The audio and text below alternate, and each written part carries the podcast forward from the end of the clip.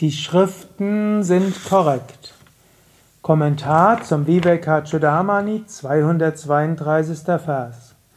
Wenn das Universum so wie es ist, wahr ist und das Selbst nicht unendlich wäre, so wären die Schriften falsch und Gott selber wäre schuldig, die Unwahrheit gesagt zu haben. Auch das Wort Gottes wäre unwahr. Für große Seelen sind diese drei Behauptungen falsch und undenkbar. Shankara sagt an anderer Stelle, es gibt drei Grundlagen für korrektes Wissen. Das erste ist direkte Wahrnehmung. Das zweite ist logische Schlussfolgerung. Das dritte ist die Aussagen anderer.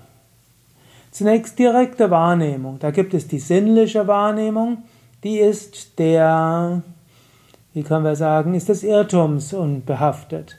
Aber es gibt die sogenannte direkte Wahrnehmung in der Meditation. Und so in der tiefen Meditation erfährst du Einheit. Und selbst wenn du noch nicht erleuchtet bist, hast du höchstwahrscheinlich schon mal Bewusstseinserweiterungserfahrungen gehabt. Vielleicht in der Meditation, vielleicht auch in einem Naturerlebnis, vielleicht aus heiterem Himmel, als du das Gefühl hattest, wirklich im Hier und Jetzt zu sein, hast du Wahrheit erfahren und du hast Einheit erfahren. Daher, direkte Wahrnehmung kommt zum Schluss, es gibt nur eine höchste Wirklichkeit und diese Wirklichkeit ist hinter allem. Du bist eins mit all dem.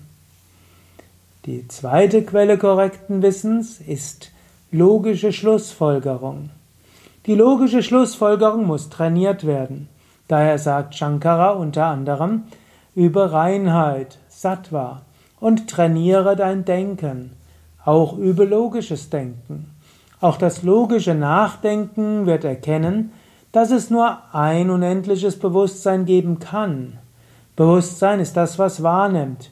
Was wahrgenommen wird, ist nicht Bewusstsein. Bewusstsein nimmt wahr. Wann immer du eine Grenze wahrnehmen kannst, ist die Grenze das Wahrgenommene.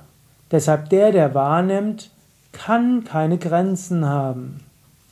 Ich hatte das ein andermal schon mal gesagt. So sagt die logische Schlussfolgerung, es gibt eine unendliche Wahrheit, jenseits von Zeit und Raum, ohne Grenzen, und diese bist du.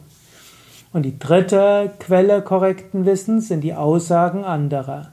Und insbesondere zwei Quellen sind dort besonders wichtig. Das sind die Schriften, und im Yoga sind das insbesondere die Upanishaden, auch die Bhagavad Gita.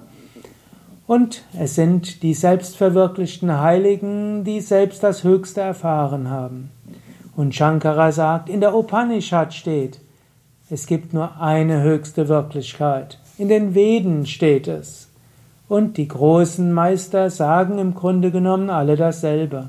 Ob du Jesus hörst, der sagt, ich und mein Vater sind eins, ob du die alten Mystiker hörst, wie Johannes vom Kreuz oder auch Eckhart, der Meister Eckhart, ob du die jüdische Kabbalah liest, ob du Rumi, den großen Sufi-Meister liest, ob du Chuangzi vom Taoismus liest oder auch ähm, Buddhismus, überall ist es gleich. Eine höchste Wirklichkeit. Und das Universum ist nur Name und Form. Individualität ist nur ein Irrtum. Erfahre diese höchste Wirklichkeit. Erfahre die Einheit. Werde dir bewusst. Sarvam Kalvidam Brahman. Alles ist wahrhaftig Brahman.